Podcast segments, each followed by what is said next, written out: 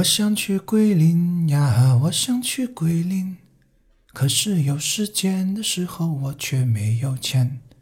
我想去桂林呀，我想去桂林，可是有了钱的时候我却没时间。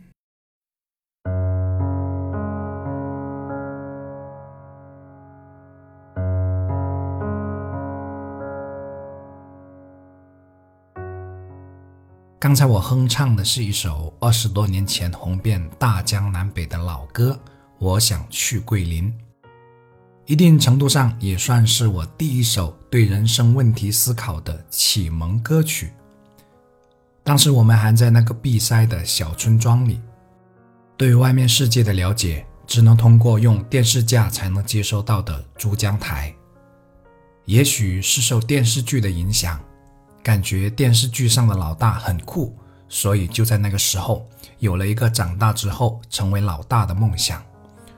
如果不是老大，就会如《我想去桂林》歌曲中所唱的那样，有钱没时间，有时间没钱。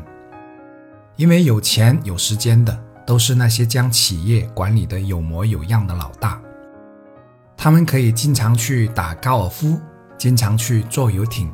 而其他人基本都和歌曲所唱的那样，要么有钱没时间，要么有时间没钱。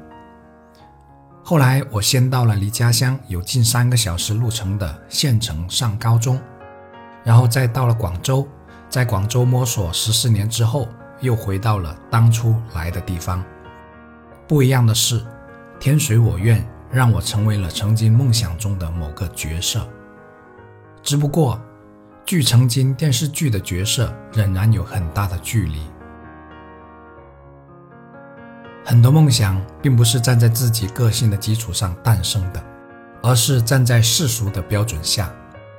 二十年前过着无忧无虑的生活，对自己的个性几乎一无所知，当然也就可以将很多不同的梦想放在自己这片空白之地上。可随着年龄的增长，随着对自己的了解，会开始发现一些梦想变得不是那么实际，毕竟很多梦想都是在无知的岁月里定下的。只是我们还应该发现，无论你是怎样的个性，梦想神奇的地方在于它能始终牵引着你，不断的靠近梦想的地方。有梦想不一定能到达远方，但到达远方的一定是有梦想的人。二十多年后的今天。我才知道，决定能否圆去桂林的梦的，并不是钱和时间，而是自己是否有拿得起、放得下的那份洒脱。我才终于发现，阻碍我圆梦的，正是我最缺的洒脱。既然如此，那就来吧，就让我们洒脱一次，来一次说走就走的旅行吧。这是写于前年的一篇日记。写完的第二天，我就带着爱人以自驾游的方式向着桂林出发了。在停停又走走的十二个小时之后，我们到达了桂林。